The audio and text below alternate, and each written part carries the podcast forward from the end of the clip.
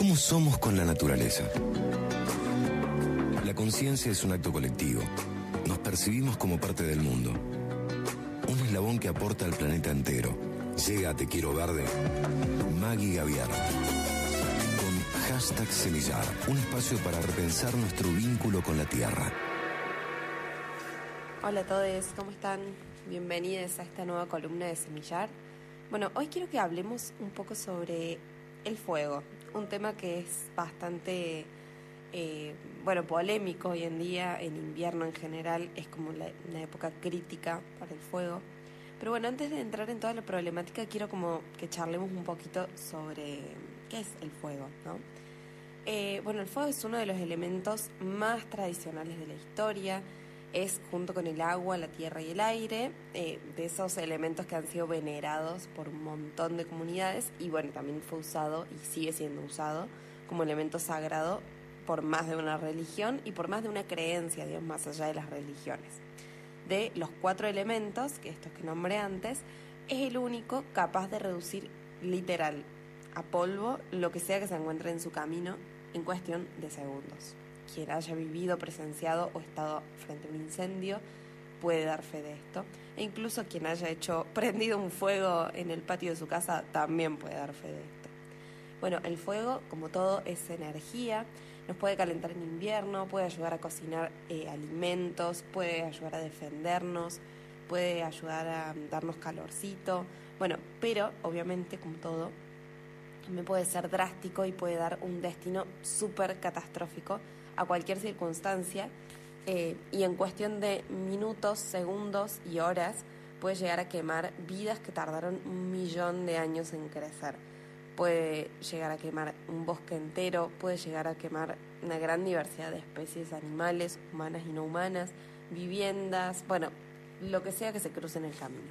El fuego, como todo lo que está en presencia de la naturaleza, es necesario, es importante que exista el fuego pero el fuego y los incendios, digamos, son claves para mantener la concentración de oxígeno adecuada en la atmósfera.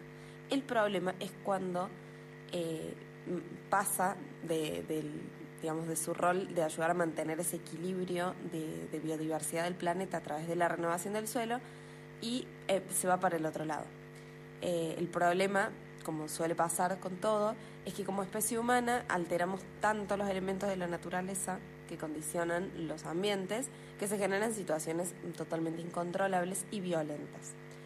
Eh, como para que nos demos una idea, y ahora sí ya entrando más en la problemática, el 5% de los incendios son generados por causas naturales, que pueden ser rayos, que caen en la tierra, actividad volcánica, entre otras, y el 95% restante es ocasionado por actividad humana desde la quema forestal para generar cambios profundos en el uso del suelo hasta fogatas y colillas mal apagadas en lugares muy secos.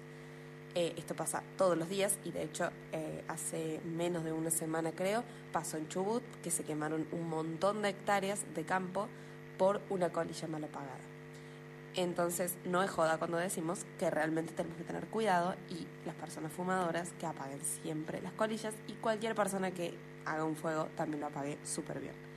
Bueno, en la provincia de Córdoba, para adentrarnos aún más en la problemática y más, más que nada local, em, los incendios son principalmente, también hay datos que constatan esto, son utilizados para modificar el suelo a escala industrial. ¿Y por qué es esto? ¿Por qué una persona quemaría el suelo? Bueno, eh, económico, eh, simple, lisa y llanamente es porque el valor económico del suelo quemado, ya sin vida, sin árboles, sin pastizales, sin humedales, sin cuenca hídrica, eh, sin flora y fauna nativa, obviamente que es muchísimo menor.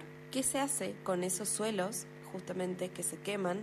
Principalmente, y lo podemos chequear yendo a cualquiera de estos lugares, visitándolos, eh, se utilizan o para la industria ganadera y agricultora, o para circuitos deportivos, principalmente de autos y motos enduro, o sea, de autos rally, Dakar todas esas cosas.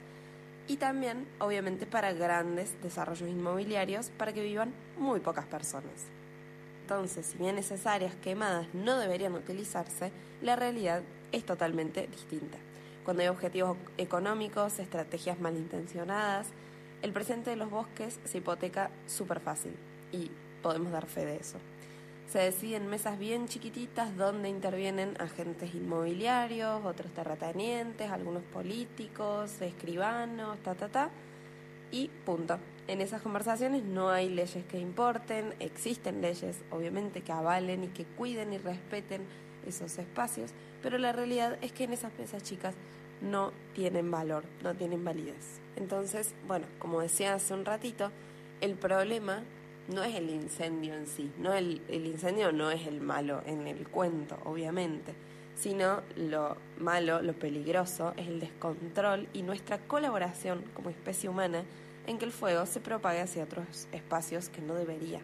Entonces, para ser más precisa y darles unos últimos datos concretos, y después ya los dejo, em, solo voy a decir que en los últimos años en los últimos 30 años precisamente, se quemó casi el 60% de la geografía serrana en la provincia de Córdoba.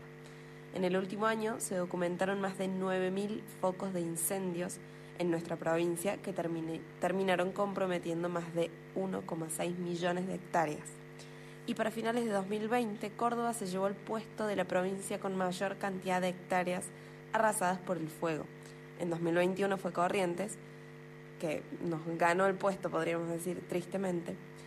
Y bueno, obviamente que si bien hubo muchísimas denuncias y hubo un montón de personas que se pusieron al hombro la protección de esos suelos, no hubo sanciones, no hubo ningún tipo de sanción para nadie en ninguno de los casos. Entonces es alarmante la situación.